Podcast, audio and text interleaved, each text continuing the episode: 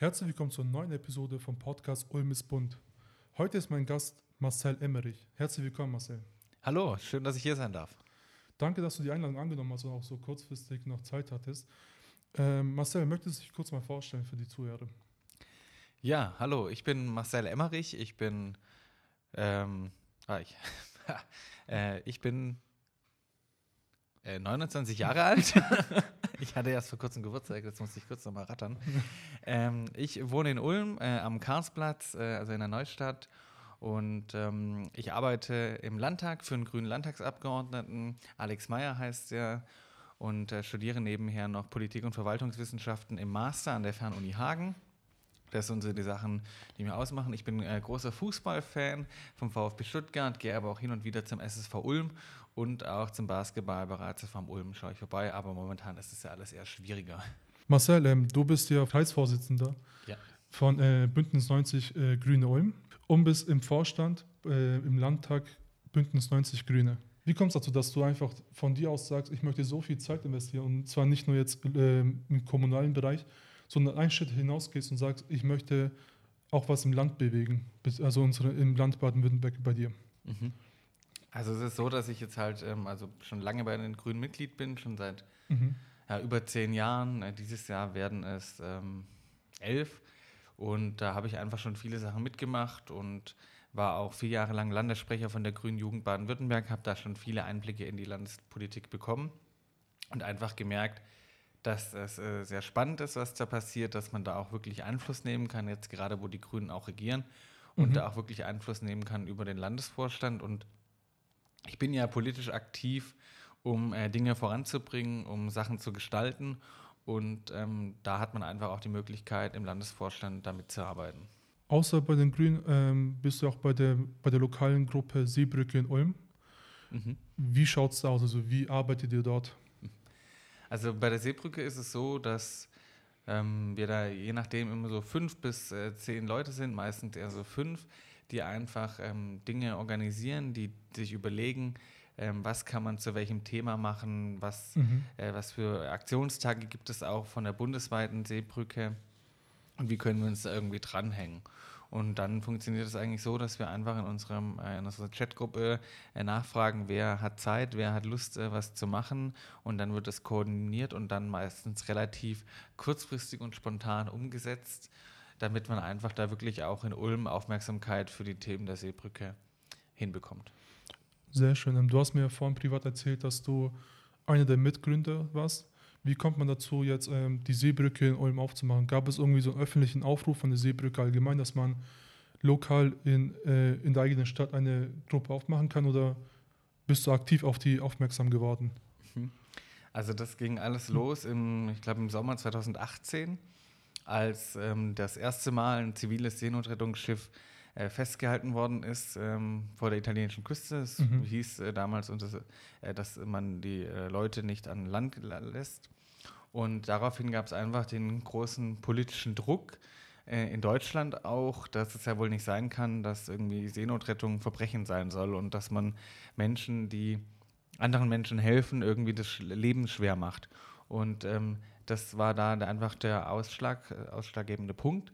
Und deswegen hat sich dann, ich glaube, in Berlin einfach so eine Gruppierung gegründet äh, namens Seebrücke. Mhm. Und das ging dann wirklich Schlag auf Schlag. Innerhalb von wenigen Tagen und Stunden gab es dann einfach ähm, Proteste und ähm, die Seebrücke als ähm, Initiative. Und das habe ich einfach auch damals in der Zeitung gelesen und mitbekommen im Netz und dann einfach gesagt, äh, das Thema ist so wichtig, das ist so ein großer Skandal, was da im Mittelmeer passiert, da muss man aktiv werden, da muss man Flagge zeigen und habe dann einfach einen Protest organisiert und dann äh, war einfach auch schon diese, sage ich mal, Idee und Kampagne der Seebrücke vorhanden und da hat man sich dann einfach drangehangen und das ging ja, in ganz vielen Städten relativ schnell, dass das dann so entstanden ist und ähm, so kann man sagen, habe ich das irgendwie mitgegründet, habe dann auch ähm, versucht, dass es weitere Treffen gibt und so. Mhm. Genau.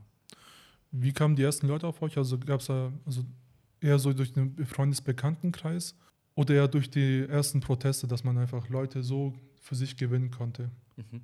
Also es, es, war so, dass natürlich viele Leute das einfach äh, sich darüber aufgeregt haben und immer noch aufregen. Und mhm. damals mhm. haben wir dann einfach ähm, eine Pressemitteilung geschrieben, dann stand das in der Zeitung, wir haben eine Facebook-Veranstaltung gemacht, die breit gestreut, dann habe ich einfach über meine politischen ja, Aktivitäten in der Partei einfach auch äh, ein paar Leute, die ich einfach kenne, so aus der Ulmer äh, Stadtpolitik, sage ich jetzt mal, mhm. die anderen Aktiven da, ähm, habe die dann dazu mit ähm, animiert, da mitzumachen und so hat es dann funktioniert, dass da beim ersten Protest innerhalb von, ich glaube, äh, 48 Stunden oder so dann auch irgendwie fast 100 Leute da waren. Okay. Das war dann schon sehr in Ordnung. Und ähm, da haben sich dann einfach danach noch Leute gemeldet, die gesagt haben, ich will an dem Thema weiter mitmachen und ähm, mhm. stehe bereit. Also sehr stark, vor allem wenn man überlegt, bei den ersten Protesten direkt mit 100 Leuten. Also viele haben ja allgemeines Problem, Leute zusammenzubekommen und du startest direkt bei, also oder hier, statt direkt bei dem ersten Protest mit 100 Leuten. Also ich finde es sehr stark, die Zahl. Ähm, ich habe zum ersten Mal von euch gehört, von dem Protest am 8. März diesen Jahres, ähm, mhm. Duran. Äh, vom DIDIF hat damals ähm, eure die den Aufruf weitergeleitet. Also es gab eine Men also Menschenversammlung, bevor eben, natürlich äh, bevor Corona-Zeiten jetzt, mhm. ähm, beim Parkhaus. Ähm, Schallplatz einfach. Genau. Ähm, und da habe ich zum ersten Mal von euch gehört. Und von uns waren auch, glaube ich, sehr viele dort. Mhm. Äh, weil Duran ist ja auch einer, der hält gerne Reden, so wie du. Wie ist eigentlich? Also, also ich, ich habe dich ja schon mehrmals gehört, auch bei den Reden, und ich finde die immer sehr stark. Also du bringst vor allem Sachen sehr gut auf den Punkt.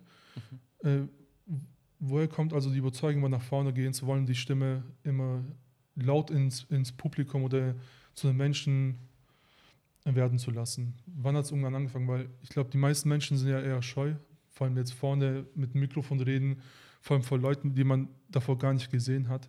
Wie ist es bei dir gewesen, so das erste Mal, wo du ein Mikrofon in der Hand gehalten hast? Mhm. Ja, ich glaube einfach zu einem politischen Protest gehört auch immer, ähm, warum man zu erklären, warum man da steht. Mhm. Und ähm, das muss dann jemand auch artikulieren. Bei uns reden aber immer unterschiedliche Leute auch. Also wir achten mhm. auch immer darauf, äh, eigentlich, dass äh, nicht nur Männer reden zum Beispiel, ja. sondern dass auch äh, Frauen zu Wort kommen. Und ähm, das äh, einfach auch ein ganz wichtiger Aspekt dabei ist. Und ähm, ich ähm, rede einfach, äh, wie gesagt, habe auch schon noch viele Reden gehalten in meiner Zeit als Landessprecher von der Grünen Jugend und auch sonst durch die politischen Aktivitäten, die ich da in den letzten Jahren generell ähm, ja, gemacht habe, äh, habe ich da einfach auch ein Stück weit eine Erfahrung, denke ich, ähm, mhm. und ähm, habe dann schon mal so ja, mit so Reden und so gearbeitet. Aber vor allem geht es ja wirklich um die Sache, dass man einfach bei dem Protest ähm, deutlich macht, ähm, warum man da steht, warum es so wichtig ist, dass es die Seebrücke gibt, weil die Seebrücke ist halt auch gerade nach ähm, der Flüchtlingskrise ähm, ein, die, die Gegenbewegung dazu einfach ein Stück weit, weil es gab einfach ja. einen gewissen Rechtsruck in Deutschland und in ganz Europa. Ähm, wenn man in die USA oder nach Brasilien schaut, kann man auch sagen weltweit. Und ähm, da sieht man einfach, ähm, wie wichtig es ist, dass es auch äh, auf der anderen Seite, äh, sag ich mal, emanzipatorische Kräfte gibt. Und dazu gehört die Seebrücke einfach, die klar macht, ähm, dass es sichere Fluchtwege braucht, dass es eine humane äh, Geflüchtetenpolitik braucht und äh, dass es einfach wieder äh, mehr Menschenrechte und mehr Menschenwürde in der Politik braucht. Und ähm, das ist da, glaube ich, ein ganz entscheidender Punkt, ähm, den man da einfach als Seebrücke mit einbringen kann. Und wenn ich da mhm. mit Reden ähm, dazu beitragen kann, dass das ähm, in der Stadt und in der Gesellschaft einfach ähm, ja, Aufmerksamkeit bekommt, dann mache ich das gern. Sehr schön. Ähm, was ich vorhin auch noch gelesen habe auf eurer Webseite, ihr habt ja Forderungen unter anderem an die Stadt Ulm gestellt, beziehungsweise an den Gemeinderat. Ähm, was ich bis dato nicht wusste und was ich jetzt gelesen habe, dass es äh, verboten ist, also der Gemeinderat soll sich öffentlich gegen die Kriminalisierung der Seenotrettung auf dem Mittelmeer positionieren und diese mit einer Patenschaft unterstützen. Wieso ist es noch so, dass heutzutage, also wir sind ja mittlerweile 2020, so etwas äh, immer noch kriminell ist, Menschen vor dem Tod zu retten? Wie kannst du das Kannst du das überhaupt erklären oder ist es einfach nur wie bei mir? Also ich war baff, als ich es gelesen habe, dachte mir, es kann doch gar nicht sein, dass Menschen vor dem Tod zu retten einfach kriminell sein soll. Also eigentlich ist es auch äh, nicht wirklich kriminell. Es mhm. ist im Gegenteil sogar eigentlich äh, die Pflicht, ähm, dass man auf der See einfach Schiffbrüchigen hilft. Mhm. Es ist aber so, dass de facto einfach die Europäische Union beziehungsweise äh, Mitgliedstaaten wie Italien, wie Malta, äh, das einfach äh, über die letzten Jahre wirklich stark kriminalisiert haben. Also man muss sich überlegen, ich glaube, das war 2000 äh, 13, 14. Damals gab es noch eine ähm, Rettungsmission der ähm, italienischen Regierung im Mittelmeer. Mhm. Die haben da äh, einfach den Leuten geholfen, die da ähm, ja, auf dem Mittelmeer, übers Mittelmeer nach äh, Europa kommen wollten. Und Okay. ähm, damals war es so, dass dann die Italiener gesagt haben, ja, wir können das nicht weitermachen, ähm, das ist so teuer und alles und ähm, helft uns doch. Und haben sie andere EU-Mitgliedstaaten gefragt, ja, helft uns doch finanziell und einfach äh, strukturell da irgendwie wirklich, dass die Leute dann auch innerhalb der Europäischen Union verteilt werden und dass vor allem auch ähm, äh, mit Geldern und so da geholfen wird. Aber Mhm. da haben die anderen Mitgliedstaaten gesagt, nö, danke, das ist euer Business. Ähm, das war ja so ein großer Trugschluss überhaupt in der Asylpolitik, dass man immer gesagt hat, ja, hey, hier Deutschland zum Beispiel, ja, ähm, das ist hier äh, Sache der Länder an den Grenzen und wir haben damit äh, alles gar nichts zu tun. Und ähm, das war da ein großes Problem und deswegen gab es dann einfach irgendwann diese Mission äh, nicht mehr der Italiener und dann sind äh, zivile Seenotrettungsorganisationen gegründet worden, sind äh, worden mit VCI, V-Lifeline, Juventa, VC-Watch und auch äh, ähm, viele andere, auch europaweit, nicht nur irgendwie welche mit deutschem Bezug und die waren dann da jahrelang unterwegs, haben Mhm. dann einfach, ähm, ja, sind da eingesprungen, weil die ja, Regierungen äh, damals schon nicht in der Lage zu waren, Menschen zu helfen. Und ähm, das ist einfach auch das Perfide daran. Also es ist zum einen so, dass die Seenotrettung, die staatliche, sage ich mal, äh, einfach abgeschafft worden ist. Mhm. Und dann gab es eine zivile Seenotrettung, was ja eigentlich, sage ich mal, in einer zivilisierten Welt äh, schon ein äh, Skandal an sich ist, dass es einfach ehrenamtlich, sage ich mal, äh, Ja. Seenotrettung geben muss. Und dann war es dann irgendwann so, wie gesagt, vor zwei Jahren wurde es dann ganz massiv, dass die dann kriminalisiert worden ist. Dass dann hieß, das sind Schlepperbanden, ähm, die unterstützen Schlepper, das ist ein Asyltaxi nach Europa und was es da für ähm, Okay. schreckliche Zitate gab. Ja. Und das ist eigentlich nochmal das Perfide dann drauf. Also man hat das eine äh, abgeschafft und dann das andere, was äh, da eingesprungen ist, nochmal kriminalisiert. Und jetzt ist es eben so, dass dann verschiedene Kapitäne irgendwie angezeigt worden sind, angeklagt worden sind. Äh, Carola Rakete ist da ganz Mhm. berühmt und äh, Klaus-Peter äh, Reisch ähm, aus, ähm, äh, von der Mission Lifeline, die wurden allerdings dann ähm, auch wieder freigesprochen, aber trotzdem zeigt es einfach, wie sich die ganze Sache entwickelt hat. Und zudem kommt noch, dass Stand jetzt kein einziges Seenotrettungsschiff auf dem Mittelmeer unterwegs ist, äh, Mhm. weil alle Schiffe irgendwie beschlagnahmt worden sind, festgesetzt worden sind, einfach aus dem Verkehr gezogen worden sind und Seenotrettung ähm, verunmöglicht werden soll. Das heißt, die Europäische Union hat gar kein Interesse daran, dass da irgendwie geholfen wird, dass da irgendwie Aufklärung geschieht, dass man irgendwie passiert, was auf dem Mittelmeer geschieht. Okay. Und ähm, das ist ein großes Problem, einfach, ähm, wo die europäischen Staaten wegsehen und die ganze Geschichte äh, vollends ignorieren. Nee, also, also von äh, Carola Biau damals mitbekommen gab es ja auch das Thema in den Medien damals. Ähm, ihr, ihr habt ja auch ein Ziel, ähm, ihr wollt Ulm zum sicheren Hafen machen und das, ähm, da hast du ja die Möglichkeiten, zum Beispiel ähm, als KS-Vorsitzende beziehungsweise auch im Landtag etwas zu bewegen. Wie sieht es da eigentlich aus? Also äh, wurde schon mal äh, weitergetragen an den Gemeinderat? Äh, das hat der Gemeinderat sogar schon beschlossen. Also wir haben so, da okay. ähm, eine, eine längere Kampagne gefahren. Das war Mhm. schon letztes Jahr. Da gab es dann auch eine Unterschriftenliste und so. Und das haben wir dann dem äh, Oberbürgermeister, sag ich mal, so überreicht, einfach mit Fotos Mhm. und Pressebegleitung. Und dann ein paar Wochen später war die entsprechende Gemeinderatssitzung und da wurde das dann auch sogar äh, beschlossen, dass Ulm zum sicheren Hafen gehört. Was Mhm. bedeutet, dass Ulm sich einfach zum einen ähm, auch äh, den Umgang und die Situation auf dem Mittelmeer kritisiert und zum anderen einfach deutlich macht, dass man bereit ist, äh, zu helfen. Weil in der ganzen äh, Geschichte ist es ja so, dass die, ähm, also die, zum Beispiel die Bundesrepublik und Horst Seehofer, die haben halt Ja. immer gesagt oder sagen immer, ja, ähm, es ist ja auch keine Bereitschaft mehr da, dass äh, Geflüchtete aufgenommen werden oder so. Es ist einfach alles ähm, AfDisiert irgendwie und ähm, man kann da nichts mehr machen und ähm, ähm, man muss sich abschotten. Ja? Und, und wenn überhaupt, dann nur mit äh, so, dass die ganze Europäische Union hilft. Und das passiert bekanntlich nicht. Und ähm, deswegen hat man dann den Weg gewählt, dass man einfach mal überlegt, äh, wie ist das denn wirklich, stimmt es überhaupt? Und wenn man halt an die Basis schaut, in die Kommunen, dann gibt es mittlerweile einfach ähm, fast 150 Kommunen bundesweit, die sagen, wir sind bereit, Flüchtlinge aufzunehmen mhm. und zwar über den normalen Schlüssel hinaus. Also es gibt ja eh so eine Verteilung, wie ähm, viele Kommunen, äh, wie viele äh, Flüchtlinge muss eine Kommune aufnehmen. Ähm, so, das gibt es okay. ja eh, also müssen die ja machen, aber die äh, erklären sich dazu bereit, dass zum Beispiel äh, Menschen aus der Seenotrettung ähm, die aus dem Mittelmeer kommen, dass man die, dass man denen hilft. Oder jetzt auch ganz aktuell haben sich nochmal viele Kommunen dazu ähm, bereit erklärt, dass sie auch äh, Menschen aus den griechischen Lagern aufnehmen würden, die ja vollkommen überfüllt sind. Und das ist äh, der ganze Sinn dahinter, hinter dem sicheren Hafen. Und da sind wir auch wirklich froh, dass es da ein breites Bündnis auch im Gemeinderat gab, über viele Parteien hinweg, äh, die gesagt haben, mhm. sicherer Hafen Ulm, das äh, unterstützen wir und das machen wir.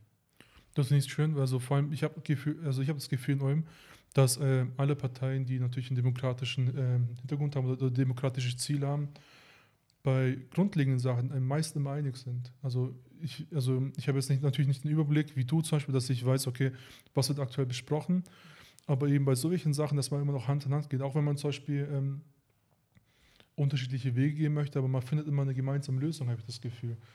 Und es ist natürlich auch schön, dass einfach schon das beschlossen ist. Also ich habe nur auf der Webseite äh, den Aufruf gelesen und deswegen wollte ich mal nachfragen, okay, wie schaut es aus? Weil ich finde, das ist einfach eine schöne Aktion.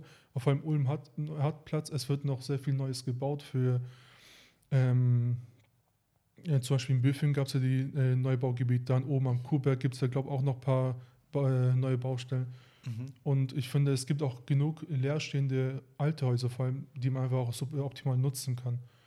Und da sehe ich es wie du einfach, dass man einfach, ähm, wenn Ulm schon die Bereitschaft zeigt, dass man einfach auch eben das widerspricht, was eben vom, Bundes, äh, äh, vom Bundesebene wiedergeben wird, dass einfach keine Bereitschaft, Bereitschaft besteht. Wie ist es eigentlich? Also natürlich bei solchen Aktionen geht man gerne mal auf die Straße, um zu demonstrieren. Und in der letzten Zeit war es natürlich schwer. So, wie, hast, wie habt ihr es gelöst damals? Ja, also äh, in den letzten Monaten war es wirklich schwieriger mit dem politischen Protest. Das haben wir auch schon ja, ganz am Anfang zu spüren bekommen das, ich weiß gar nicht mehr, die wievielte Woche äh, Lockdown das war, aber wirklich ganz am Anfang äh, haben wir halt, ähm, also die ganze Situation habe ich ja gerade schon angesprochen, auch den griechischen Lagern hat sich mhm. ja auch einfach in den letzten Monaten nochmal zugespitzt, ähm, gerade auch mit Blick auf Corona, dass es ja auch wirklich äh, wenn das Virus sich da ausbreitet, einfach eine äh, große Gefahr ist äh, für die Menschen dort. Und ähm, dann war ja noch die Situation einfach auch an ähm, der Grenze zwischen Griechenland und der, und der Türkei. Ja. Also da gab es einfach äh, viele skandalöse Entwicklungen in der Zeit. Und dann hat die Seebrücke auch einfach gesagt, wir ähm, müssen da auch aktiv werden mit Blick auf die äh, Geflüchteten einfach in den griechischen Lagern, denen es äh, uns miserabel teilweise gibt, weil die Lager vollkommen überfüllt sind. Das sind ja mhm. 20.000 Leute da drin oder noch mehr, sagen manche, obwohl das Camp eigentlich für 2.000, 3.000 irgendwie ausgelegt ist. Es gibt viel zu wenig äh, Hygienemöglichkeiten, also viel zu wenig ähm, Waschbecken etc. Mhm. Und deswegen muss man die Menschen hierher holen, weil wir haben Platz und äh, wir können den Menschen hier helfen. Und das haben wir dann auch ähm, machen wollen oder haben wir dann auch gemacht. Und wir haben dann in der Stadt einfach ähm, so eine Fotoaktion gemacht ähm, und haben dann mhm. äh, Schiffchen verteilt in der ganzen Stadt, haben die ähm, überall hingestellt und wollten, dass die da stehen bleiben und haben damit angefangen am Münsterplatz und waren da äh, mal da zu äh, dritt. Wir waren drei Leute und dann war es so, dass wir zu dritt da waren und das aufgestellt haben und dann innerhalb von 10, 15 Minuten kam äh, schon die Polizei. Das war wirklich die Zeit, wo auf äh, keine Sau in der Stadt unterwegs war. Es war niemand zu sehen. Okay. Und ähm, ja, wir waren dann aber dort, haben das aufgestellt, die Polizei war gleich da und wusste dann aber auch nicht ganz genau, was sie mit uns machen will, weil zum einen ähm, haben wir halt natürlich, sage ich mal, irgendwie gegen die Corona-Verordnung verstoßen. Andererseits haben wir aber auch eine politische Versammlung ein Stück weit abgehalten. Es war jetzt beides nicht äh, ganz korrekt, aber trotzdem war es wirklich erstaunlich. Das waren nämlich auch ruckzuck drei Polizeiautos da. Also wir waren drei mhm. Leute, jeder hatte sein eigenes Auto quasi. wir haben dann ähm, eine Ermahnung bekommen. Ich meine, die Polizeibeamten waren auch ganz äh, freundlich, finde ich, aber wir haben eine Ermahnung bekommen und mussten einfach einpacken, durften dann aber weiterhin noch in der Stadt äh, getrennt die Sachen verteilen und ähm, haben das dann auch gemacht. Wurden da dann auch immer mal wieder von anderen Polizistinnen angesprochen und auch von ähm, äh, von Leuten vom Ordnungsamt, die unterwegs waren. Mhm. Aber trotzdem hat die, Funktion, äh, die ganze Aktion eigentlich gut funktioniert. Wir haben halt Fotos gemacht und die Fotos ja. dann ähm, verschickt und hochgeladen im Netz. War halt eine digitale Aktion vor allem, aber trotzdem war es einfach eine Möglichkeit in der Zeit weiterhin Aufmerksamkeit zu zeigen und haben auch eine Pressemitteilung für die Zeitung gemacht, so dass einfach deutlich wird, dass wir aktiv sind. Und ähm, das war so das eine. Und ein paar Wochen später haben wir dann halt eine Versammlung auch angemeldet, richtig. Mhm. Weil es gab ja auch wieder Lockerungen. Außerdem gab es Gerichtsurteil, dass man politische Versammlungen eigentlich nicht so einschränken darf. Und daraufhin haben wir dann eine politische Versammlung angemeldet. Haben das dann auch gemacht. Da war das Wetter war leider nicht so gut, hat die ganze Zeit äh, richtig stark geregnet, aber trotzdem waren da also 50, 70 Leute irgendwie auf dem Münsterplatz und haben da einfach auch nochmal äh, für Leave No One Behind, wie die Kampagne mhm. zu dem mhm. Thema heißt, ähm, Flagge gezeigt und gezeigt, dass sie dahinter stehen. Und ja, da war es dann halt so, dass man halt Abstandsregeln einhalten musste, dass es ein Maskengebot gab, dass man hey, die Kontaktdaten gab es als Auflage, dass wir die aufnehmen müssen, sollte sich jemand infizieren, damit man okay. zurückverfolgen kann. Das waren da so die Sachen. Also schon erschwerend, aber ähm, man sieht halt auch, es hat sich auch je, äh, wieder immer wieder gelockert und ähm, ja, so ist es halt. Und dann gab es ja auch noch die Menschenkette und da war es dann schon wieder nochmal deutlich lockerer. Also ähm, als ich mich mit Nala vor zwei Wochen hier getroffen habe, haben wir auch darüber geredet. So am Anfang wussten wir gar nicht so, okay, weil das war ja Schlag auf Schlag, so wie die ganzen Verbote bzw. die ganzen ähm, äh, Gebote kamen. Und man wusste einfach gar nicht, in welche Richtung man sich bewegt. Aber zum Glück hat auch, ähm, es gibt zum Glück auch Lockerungen und ich finde auch jetzt, ähm, es ist erschwerend, aber es ist immer noch machbar gewesen. Mhm. Äh, vor allem Adressen da laufen wahrscheinlich zwei, drei Leute ähm, durch die Reinungen und sammeln die Adressen oder wie habt ihr das gemacht? Wahrscheinlich mit so einem Clipboard, dass einfach jeder seine Adresse aufgeschrieben hat oder? Genau, wir hatten dann quasi so einen Blog und da mhm. haben dann die Leute einfach ihre Adresse aufgeschrieben.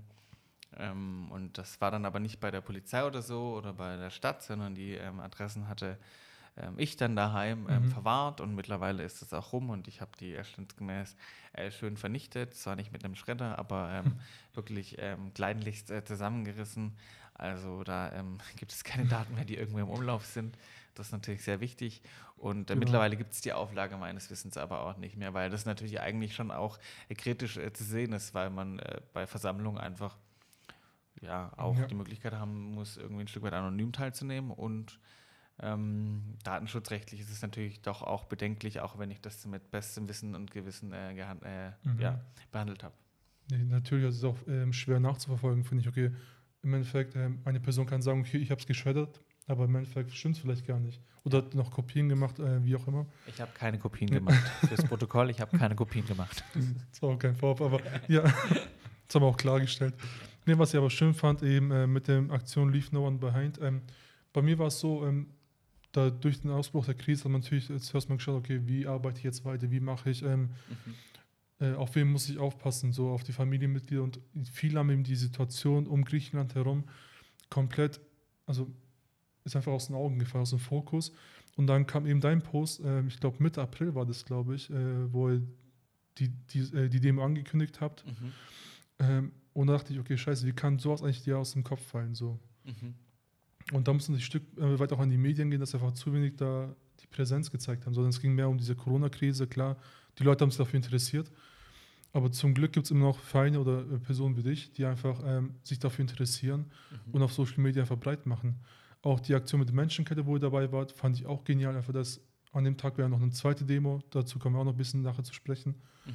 dass ihr einfach äh, so eine Kette gebildet habt, äh, symbolisch dafür, dass man einfach keinen vergessen sollte, der jetzt nicht äh, an unsere Hand hält, sondern die, dass man die die Hand reichen sollte. Also, wenn wir schon bei der Corona-Krise sind, kommen wir jetzt ein bisschen ähm, zu den politischen Aktivitäten.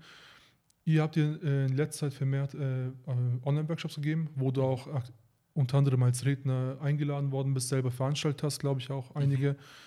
Genau. Ähm, wie lief es dabei? So, sind Online-Workshops äh, sind Online-Workshops aktuell Mittel zum Zweck oder habt ihr schon immer darauf gesetzt gehabt? Mhm.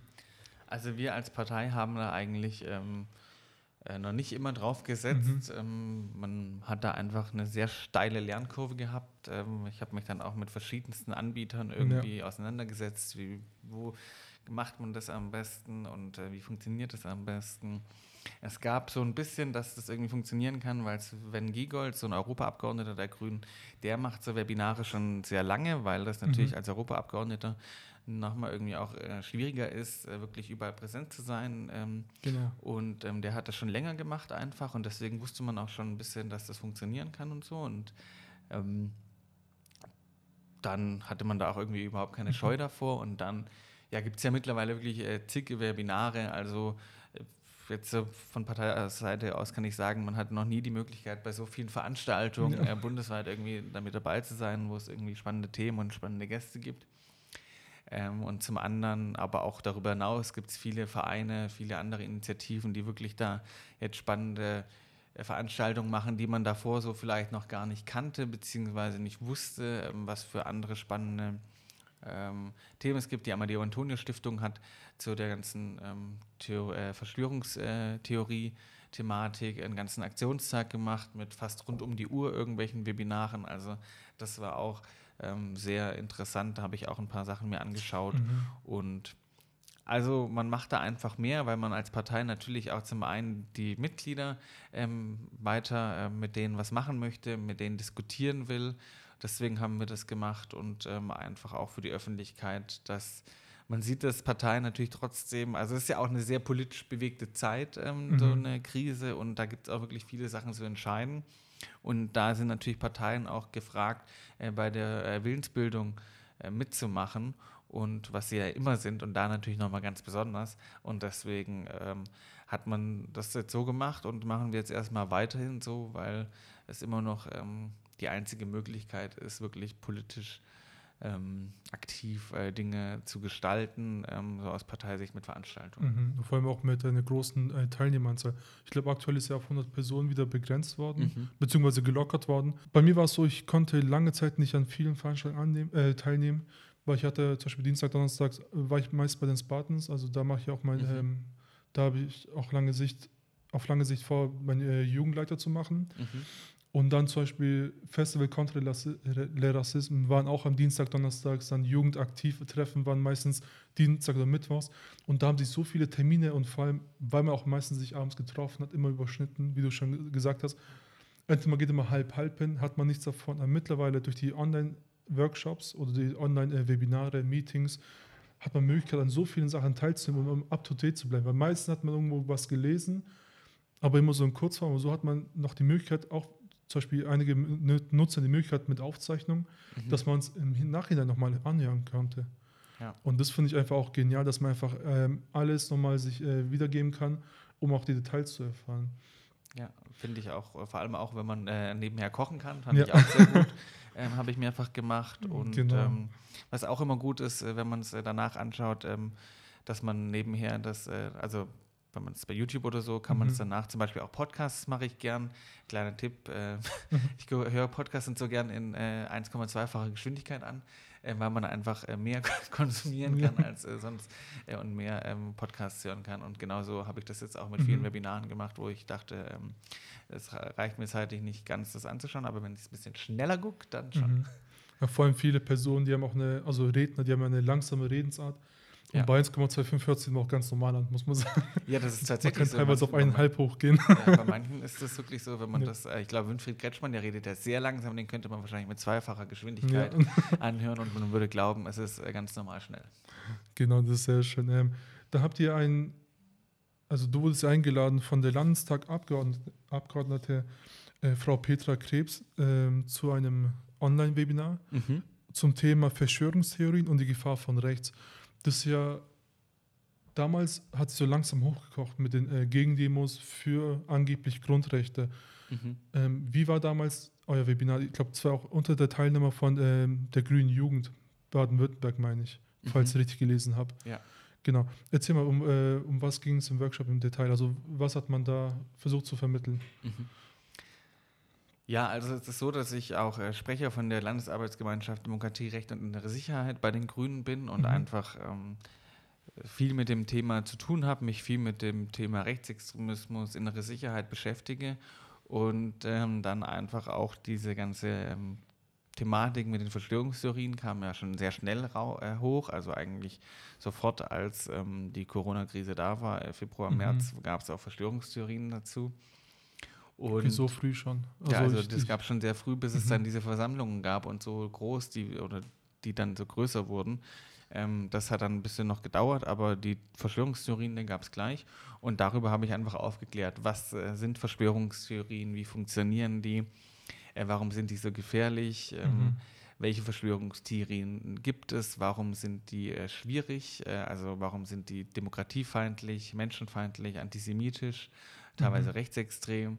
Das äh, habe ich da einfach äh, dann aufgezeigt und dann auch, welche Parallelen es gibt äh, zwischen Verschwörungstheorien und ähm, Rechtspopulismus oder Populismus an sich, weil es da halt auch einfach eine Gefahr gibt, dass ähm, Rechte, zum einen sind sie teilweise äh, Teile, äh, gehören sie teilweise zu den Demos dazu. Mhm. Oder versuchen die Demos oder die Teilnehmerinnen der Demos für ihre Themen zu kapern und darüber habe ich einfach da mhm. ja, aufgeklärt und äh, einen Vortrag gehalten.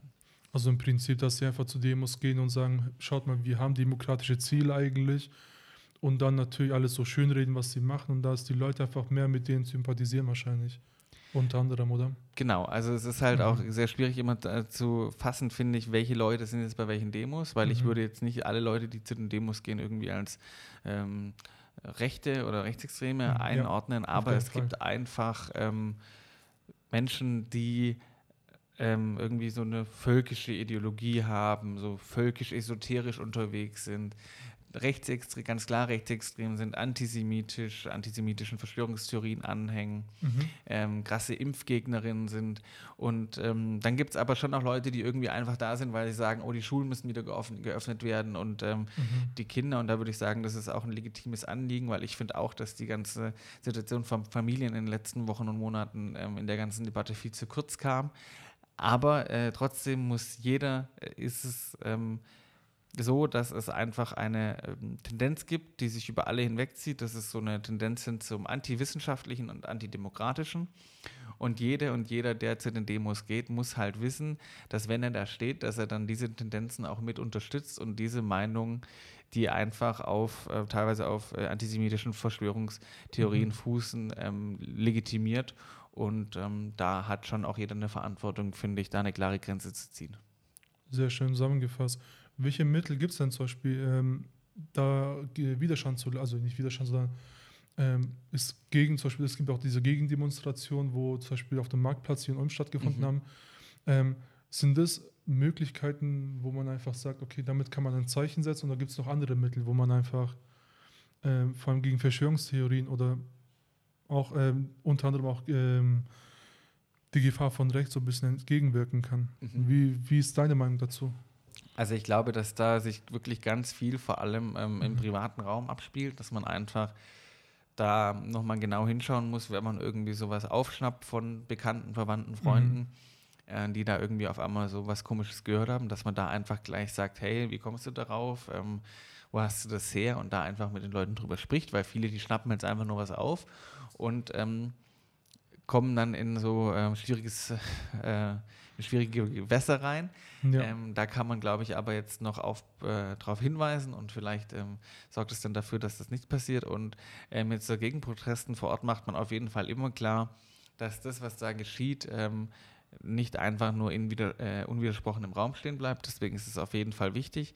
Und äh, da haben ja auch viele bei den Aktionen einfach auch so ähm, Infopapier von Volksverpetzer oder sowas verteilt, mhm. was einfach auch ähm, sehr wichtig war und ist, dass man einfach vielen Leuten da einfach wirklich die Leute darüber aufklärt, mit welchen Menschen sie da stehen, weil das nicht jeder mitbekommt und so. Und ähm, manche einfach nur vorbeigehen und denken, ja, das ist ja eigentlich auch richtig, was davon erzählt wird. Und wenn man da einfach die Zusammenhänge herstellt, dann ist das, glaube ich, schon mal an der Stelle viel gewonnen.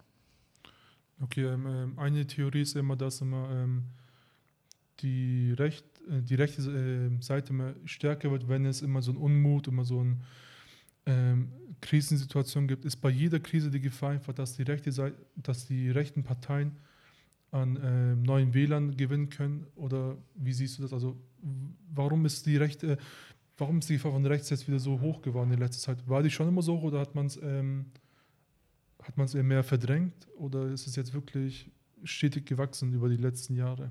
Mhm. Also Rechtsextremismus gibt es einfach ja, schon immer. ich meine, in Deutschland weiß man das sehr gut leider. Und ähm, die ähm, Bedeutung, äh, daher, dass man das als Problem wahrnimmt, das hat man, äh, hat sich allerdings jetzt erst in den letzten Jahren so entwickelt. Oder mhm. im letzten Jahr, würde ich sagen, einfach durch die rechtsterroristischen Anschläge. Es gab aber auch schon davor rechtsterroristische Anschläge. Es sind seit den äh, 90ern gleich fast 200 Leute in, ähm, in, in, Deutschland äh, durch Rechte ermordet worden. Also es ist ein großes Problem. Mhm. Ähm, schon über viele Jahre. Es wurde häufig negiert, häufig kleingeredet. Und das ist jetzt aber meines Erachtens schon auch ähm, viel zentraler einfach im Bewusstsein von vielen Menschen, von vielen Leuten in der Politik. Aber es musste dafür halt auch erst äh, Grauenvolles passieren, dass das soweit war. Und ähm, warum das irgendwie in Krisenstimmungen immer so ist, liegt halt daran, dass da einfach jetzt zum Beispiel bei Corona äh, es einfach einen sehr komplexen Sachverhalt gibt. Ja? Also ja. ich meine, ich bin großer Christian Trosten-Fan, ja, mhm. aber ich äh, kann ihn da auch überhaupt, kann ja ihm nur vertrauen und habe ja selber überhaupt gar keine Ahnung äh, über das, was da gesprochen wird. Und so geht es natürlich ganz vielen Leuten, die äh, wenig Ahnung darüber haben, was ähm, äh, mit der Pandemie los ist, äh, wie sich das Ganze entwickelt. Das sind jetzt ja auch mal hier erstaunt, wie sich das bis jetzt entwickelt hat. Mhm. Aber äh, was ich eigentlich sagen will, weil ich jetzt ein bisschen meinen Faden verloren habe, ähm, ist, dass ähm, in so Krisenstimmung einfach die Menschen, gerade wenn der Sachverhalt so komplex ist wie jetzt in der Corona-Krise, dann suchen die einfache Antworten. Und äh, Populisten, und das ist auch der Zusammenhang zu Verschwörungstheorien, die geben immer einfache Antworten. Also ähm, und Rechtsextreme geben auch einfache Antworten. Da gibt es ein großes Problem, wo es einfach Widersprüche gibt. Bei so einem Virus gibt es einfach Widersprüche. Man weiß ganz vieles nicht. Man mhm. kann manche Sachen nicht beurteilen, man versteht selber auch nicht. Und ähm, dann ist es einfach so, dass man dann mit so einer Verschwörungstheorie, dass ja so das Virus irgendjemand erfunden haben muss oder irgendwie ähm, äh, das äh, gezüchtet worden werden, gezüchtet worden äh, werden musste oder sowas. Ja. Das ist äh, alles dann einfach in dem Moment die einfache Erklärung. Und äh, deswegen ist es dann auch für Rechtsextreme eine Möglichkeit, einfach mhm. diese Verunsicherung und auch ein Stück weit einfach die Frustration, die sich dann durch den Lockdown ergeben hat, ähm, das auszunutzen. Ich bekomme das Gefühl, dass mit Leuten falsches Wissen ähm, vermittelt wird. Weil zum Beispiel, ähm, nehmen wir das Beispiel mit Maskenpflicht. Da gibt es ja einen bestimmten Künstler, der sich mit Telegram-Videos dazu geäußert hat, dass er einfach behauptet, äh, wir haben überall Maskenpflicht, obwohl es nicht stimmt. Nur im öffentlichen, ähm, nur im öffentlichen Verkehrsmitteln und natürlich in Läden wie zum Beispiel im Supermarkt. Ist das ein Grund, warum das auch, ähm, warum diese, diese Angst das ist ja teilweise auch aus Angst gehandelt bei den Personen und aus Unwissenheit, so, äh, so im, im, Fokus steht, weil einfach auch Prominente, bei vielen auch Idole, diese Aussagen noch teilen zu Verschwörungstheorien. Mhm.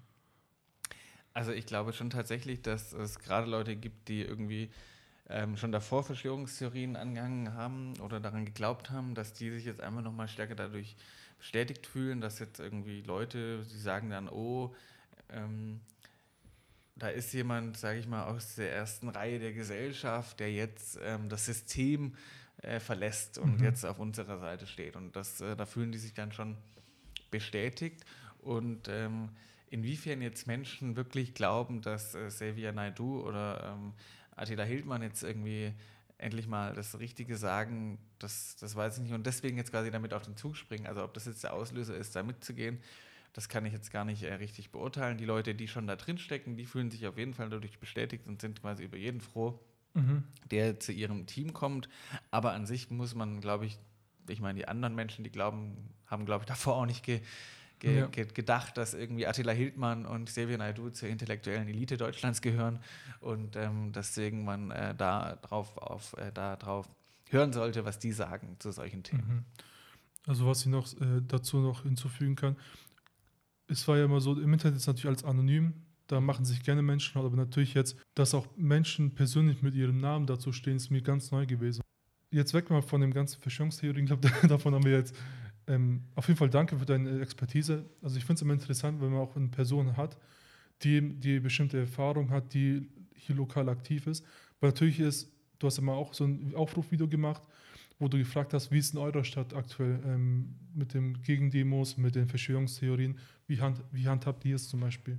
Mhm. Und es zeigt natürlich, ähm, Ulm hat zwar jetzt äh, knapp 160.000 Einwohner, nein, weniger. Doch, oder? Ja, weniger. 120, glaube ich, ja, ja. sorry. Genau, äh, mit äh, knapp 120.000 Einwohnern ist natürlich Ulm jetzt nicht so klein und hat natürlich auch ein großes Einzugsgebiet. Okay, ähm, sorry. Jetzt mal etwas wieder persönlicher zu dir. Wie, schafft man das? Du hast einmal, du bist einmal Kreisvorsitzender hier in Ulm, dann natürlich ähm, deine Funktion beim Landestag, dann deine, äh, dein, dein Teilnahme am Vorstand am Landestag, plus Studium und noch die Seenotrettung. Wie, wie managst du das zeitlich? Mhm. Weil das ja gefühlt muss ja wirklich auf die Sekunde immer alles passen bei dir. Also es ist halt äh, viel äh, Selbstorganisation und Zeitmanagement mhm. einfach, aber meistens kommt auch nicht alles zusammen. Also ähm, ja. äh, die, meine Aktivitäten bei der Seebrücke, die ähm, sind halt quasi dann irgendwie häufig so gelegt, ähm, dass ähm, ich dann halt auch nur sagen kann, jetzt kann ich da gerade mithelfen, wenn ich irgendwie bei anderen äh, Sachen, die ich machen muss, auch zum Beispiel bei der Arbeit oder für die Uni, wenn ich da quasi Zeit habe. Mhm. Ähm, und so muss man das dann einfach managen. Man kann halt nicht immer alles äh, gleichzeitig natürlich machen, weil ich kann auch nicht überall gleichzeitig sein ja. irgendwie. Aber wenn ich Zeit habe, dann ähm, versuche ich einfach schon ähm, da irgendwie aktiv zu sein und äh, Dinge anzustoßen und umzusetzen. Und äh, dann klappt es irgendwie. Also es ist halt, ähm, ja, schon ein Aufwand, aber ich kenne das irgendwie auch gar nicht anders und es macht vor allem ja auch immer viel Spaß. Also mhm.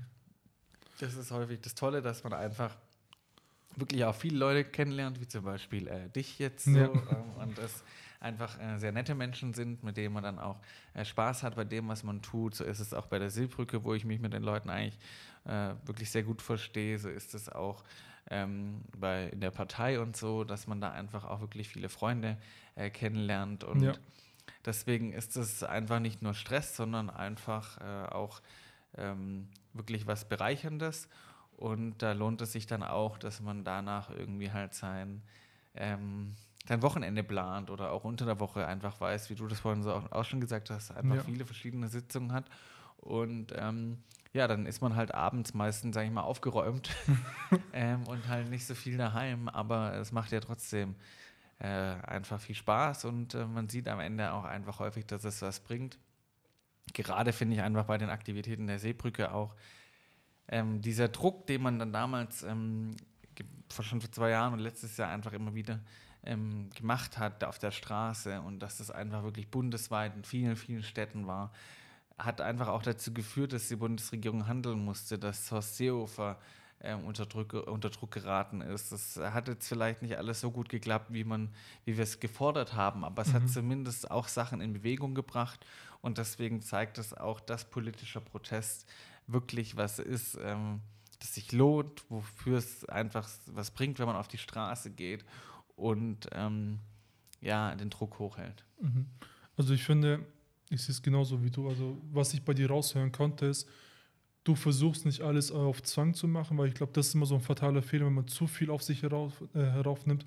Dann halt entweder das Privatleben zu stark darunter, das Berufsleben oder eben auch die Uni, weil das natürlich, die Uni ist natürlich jetzt auch bei dir zukunftsorientiert, weil du eben in einem Studiengang bist, das später, de, also wo auch deine Politikarbeit unterstützen wird oder Mhm. Ähm, was sich daraus bildet. Du studierst ja Politik und was war es nochmal das zweite? Politik und Verwaltungswissenschaft. Genau.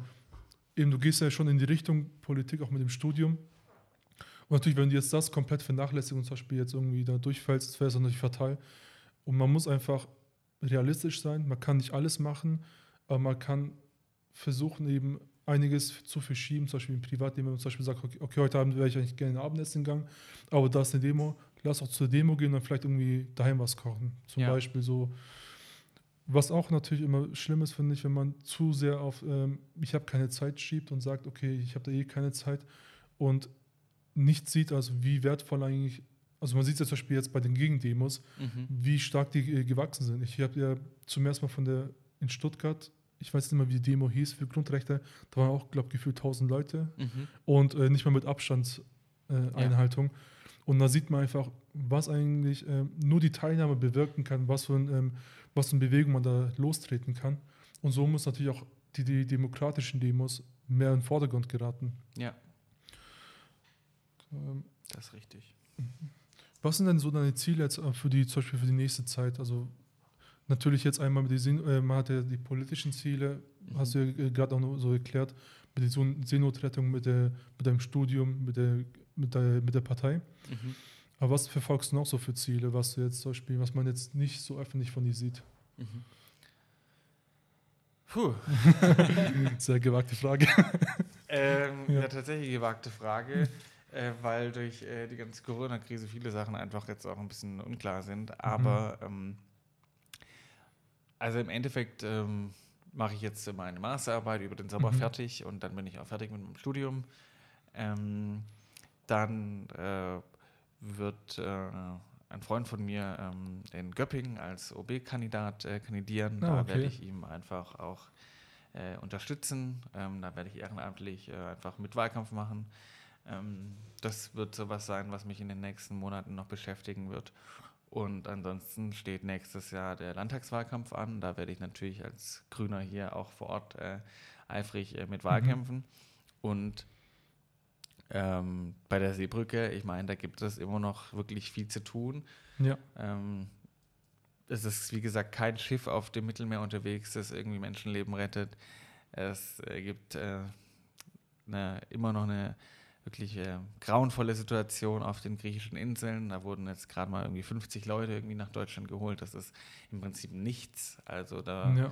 ist total lächerlich. Ähm, Vor allem, du hast auch gesagt, es sind 20.000 Leute, wenn man sich ja Zahlen gibt nicht, ich glaube, weit unter 0,1 Prozent ist es also. Ja, ja also das mhm. ist äh, wirklich äh, ganz schlimm. Und da werden wir auch weiter äh, Alarm machen, weil das darf nicht in Vergessenheit geraten, Problematik. Ähm, man muss den Menschen helfen. Alles andere ist einfach unverantwortlich und menschenverachtend in meinen Augen. Ja, sehe ich genauso. Also vor allem, was mich halt auch ein bisschen immer schockiert ist, also wenn Leute mit meinem Migrationshintergrund sagen, äh, wieso nehmen wir äh, Flüchtlinge auf? So können die nicht da bleiben, wo die sind. Wo ich einmal denke, okay, wie doppelmoralisch kann man eigentlich sein? Ähm, vor allem, Schaden tut es niemandem im Endeffekt. Im Endeffekt, man gibt ja nicht sein eigenes Haus ab, sagt, okay, ziehe ein, ich ziehe jetzt aus, ja. sondern es gibt ja den Raum hier neu. Und, ja. und viele von denen integrieren sich jetzt super. Zum Beispiel, also ein Beispiel habe ich ja ähm, aus unserer Jugendaktivgruppe, den Ayat, der ist ja vor, glaube drei Jahren nach Deutschland gekommen spricht also fast flüssiges Deutsch. Natürlich mhm. merkt man eben, wenn man nur drei Jahre Deutsch spricht, vor allem mit den ganzen Grammatik hier, ja. äh, kann man nicht flüssig sprechen, aber der hat eine, jetzt eine zweite Ausbildung, fängt jetzt im September an, falls alles gut läuft, hat eine eigene Wohnung, ähm, ist Themengruppenleiter und ist der Sprachrohr für geflüchtete Jugendliche hier in Ulm. Und da sieht man einfach so, wie, wie viel man erreichen kann und noch wie viel noch möglich ist bei dem wenn man es will. Und das sehen, glaube ich, viele Leute nicht. Viele Leute sehen immer das Negative. Und da sind wir natürlich wieder mit dem rechten Gewalt, dass einfach die einfach diesen Hass schüren, glaube ich, dass einfach auch schon teilweise auf Migranten abfärbt. Weil ich glaube, die AfD hat ja auch in einigen Bereichen auch äh, dunkelhäutige glaub, Bürgermeisterkandidaten gehabt. Da gab es mal so eine Reportage auf Steuerung F. Mhm. Und wo ich mir auch denke, so wie kann man als Migrant äh, diese Parteien zum Beispiel unterstützen? Ist halt immer macht mich halt baff. Ja, mich auch. Kann ich äh, auch nicht richtig erklären, aber ähm, es ist halt manchmal so, dass das oder häufig, äh, viel zu häufig in der Gesellschaft Konkurrenzdenken gibt ja. und man einfach häufig gerne viele Leute irgendwie nach unten treten und ähm, das vielleicht auch einfach so eine Antwort darauf ist, dass irgendwie eine weiße deutsche Mehrheitsgesellschaft oder so schändlicherweise häufig äh, auf äh, die mhm. Migranten mhm. selber äh, nach unten getreten hat und die jetzt einfach weiter nach unten treten. Ähm, ist keine Entschuldigung, aber ist an sich einfach ein gesellschaftliches Problem, ja. dass äh, man einfach äh, häufig zu, zu, häufig an sich selber denkt und ähm, zu selten ähm, solidarisch denkt. Wie sieht es mit der Zukunft aus? Also wann kann man, also wie plant ihr zum Beispiel jetzt äh, die, die, Vereins, die Vereinsarbeit oder die Treffs für die Zukunft? Setzt sich schon immer mehr und mehr auf das Physische und weniger digital. Mhm. Also natürlich jetzt bei den Grünen, also jetzt mit den ähm, wie du gesagt hast, ist halt mit den Workshops schlecht möglich, aber Ja. ich meine jetzt die normalen Treffen zum Beispiel, die Ja. man abgehalten hat.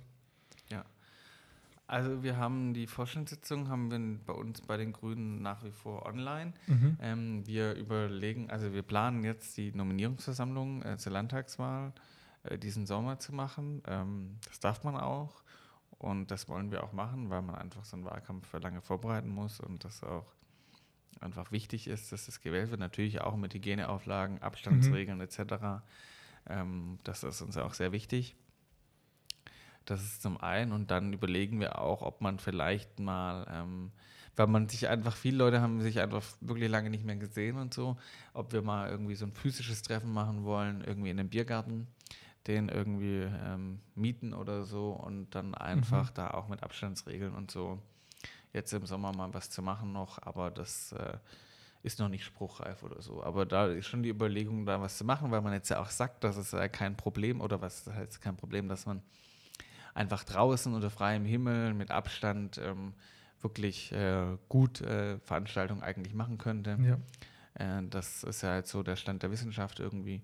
Und ähm, da wollen wir das jetzt vielleicht auch nutzen, einfach im Sommer da irgendwie aktiv zu werden. Also wir haben jetzt auch ein paar Treffen gemacht mit so einer Art riesen Stuhlkreis. Aber natürlich hat nicht jeder die Möglichkeit, irgendwie auf eine Fläche, zum Beispiel im Hof, ähm, Stuhlkreis zu machen. Ja. Aber ich finde es auch wichtig eigentlich, dass man einfach die Leute wieder persönlich sieht und nicht immer, also online ist schön und gut gewesen, finde ich, also mal wieder was Neues, aber ich glaube auf Dauer, wenn man die ganzen Privatkontakte online hat, die ganzen geschäftlichen und natürlich das Ehrenamt, dann irgendwann geht einfach, glaube die Luft raus gefühlt. Ja, man kann nicht alles äh, Mhm. online äh, klären, manche Sachen. Ähm, andersrum ist es aber so, dass es auch tatsächlich Vorteile gibt, wo ich mal gespannt bin, was von dem, was man jetzt gelernt hat, vielleicht in der Zukunft bleibt, weil es tatsächlich irgendwie, ähm, ich so Sitzungen jetzt auch online hatte, wo ich dachte, okay, ähm, früher äh, wärst du dafür extra äh, irgendwie eine Stunde oder zwei im Zug äh, unterwegs gewesen und ähm, für was, was man vielleicht auch hätte am Telefon klären können oder so. Und jetzt macht man es per Videokonferenz, man sieht sich dabei, es hat dadurch eine andere Dynamik nochmal. Also vielleicht kann man manche Sachen davon auch behalten, gerade wie gesagt für so jetzt ich, der halt auch auf Landesebene Sachen macht, da gibt es schon auch Vorteile. Ähm, aber ähm, das wird man dann sehen, wie sich das Mhm. alles ausgestaltet und ähm, was davon ähm, in der Zukunft bleibt. Da bin ich auf jeden Fall auch schon sehr gespannt. Perfekt. Du hast am Anfang ja gesagt, du bist ein großer Fan auch von äh, Stuttgart. Ja. Da hat er zum Glück ja wieder, die, also ich weiß nicht, wie siehst du das? Bundesliga geht wieder los. Ist es ein richtiger Schritt gewesen oder? Also ich äh, habe das äh, sehr kritisch gesehen und sehe das immer noch sehr kritisch, weil das auch noch zu einem Zeitpunkt war, als es losging oder als deba- debattiert wurde, dass es losgehen soll, als ähm, viele Pflegekräfte oder so immer noch nicht äh, getestet worden sind und die Ja. einfach wirklich systemrelevant sind und auf der anderen Seite dann irgendwie die Bundesliga ständig durchgetestet wird, äh, habe ich das einfach wirklich sehr kritisch gesehen und sehe das weiterhin sehr kritisch, weil es einfach ein schlechtes ähm, Zeichen ist. Aber jetzt ist es so und ich bin Fußballfan und deswegen gucke ich auch hin und wieder ein Spiel. So ist es auch nicht, dass ich es jetzt boykottiere. Mhm. Aber ähm, ich habe trotzdem festgestellt, dass es einfach so eine emotionale Distanz gibt und das liegt jetzt nicht nur daran, dass der VfB einfach äh, häufig nicht so viel zum Lachen, ähm, einen nicht so viel zum Lachen bringt. Vor gegen Hausfall war es noch ein Happy End, wo man noch halb, zur Halbzeit äh, 2-0 hinten lag. Ja, genau. Ja. Und ähm, aber da zeigt sich natürlich wieder, was ein Wille ausmacht. Aber natürlich ohne Fans zu spielen ist wieder. Hm, Ja, ohne Ja. Fels fehlt halt einfach was, wenn man es anschaut. Das ist halt immer wie so ein äh, besserer äh, Trainingskick oder schlechterer Trainingskick, keine Ahnung. ja. Und ähm, die Atmosphäre fehlt einfach, weil das gehört zum Fußball einfach dazu, dass es da auch irgendwie äh, Stimmung im Stadion gibt. Aber es kommt hoffentlich irgendwann wieder, wahrscheinlich erst nächstes Jahr, aber ich weiß es auch nicht. Also der Amateurbereich hat ja auch die Rückrunde komplett abgesagt. Und die neue Saison soll ab September losgehen. Wo jetzt? Äh, Amateurbereich, also Ja. Kreisliga Ja. bis, ich glaube, Bezirk, nein. Doch Landesliga ist ja noch alles Amateurbereich. Ja, Regionalliga ist ja auch abgesagt. Jetzt SV Ulm, da spielt ja auch Mhm. nicht mehr. Genau, also da bin ich ja zum Beispiel auch äh, im Marketing-Team, beziehungsweise im Medienteam. Mhm. Da mache ich zum Beispiel die Spielzusammenschnitte, schneide ich und ein weiterer Kollege von mir vertont die. Okay. Genau. Cool. Ähm, ist auch schade gewesen, weil wir haben jetzt auch das Radio eingeführt gehabt, das Fanradio, wo wir auch zu Auswärtsspielen hingefahren sind, Ja. mit teilweise einem USB-Stick, äh, mit so einem WLAN-Stick, weil einfach da kein WLAN vor Ort war. Ja. Und einfach so viele Hürden aufgenommen und dann einfach die Rückrunde besser organisiert haben und dann war für mich auch Schluss und es war auch sehr bitter. Und jetzt ähm, zum letzten, also Großnummerverein, den Reiz von Ulm, da hat der Per Günther gest, nein, vorgestern eine Aktion aufgerufen. Ja. Und so darf man laut Easy Credit, nein, laut, darf man laut Ligaverband nicht äh, zu politischen Statements aufrufen. Und er hat einfach aufgefordert, dass die Vereine selbstständig das Spielbetrieb einstellen. So im Wortlaut natürlich. Wie siehst du das?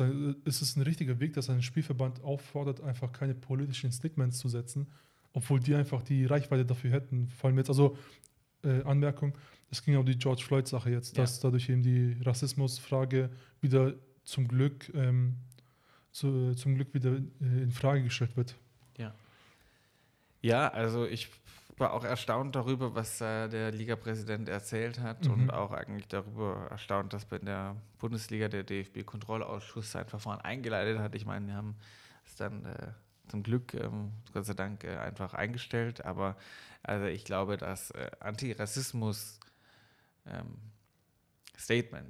äh, Ja. nie irgendwie einfach nur ein politisches Statement sind, sondern einfach äh, ein ganz normaler gesellschaftlicher Grundkonsens sollte es sein. Und Mhm. ähm, jeder Sportverband, jede Liga macht sich total lächerlich, wenn sie auf der einen Seite immer mal wieder gerne irgendwie so ähm, Antirassismus-Kampagnen irgendwie so macht, aber wenn es dann wirklich mal ähm, ja, ums Eingemachte geht, dann soll das irgendwie ähm, verboten werden. Das ist auf jeden Fall ein großes Problem.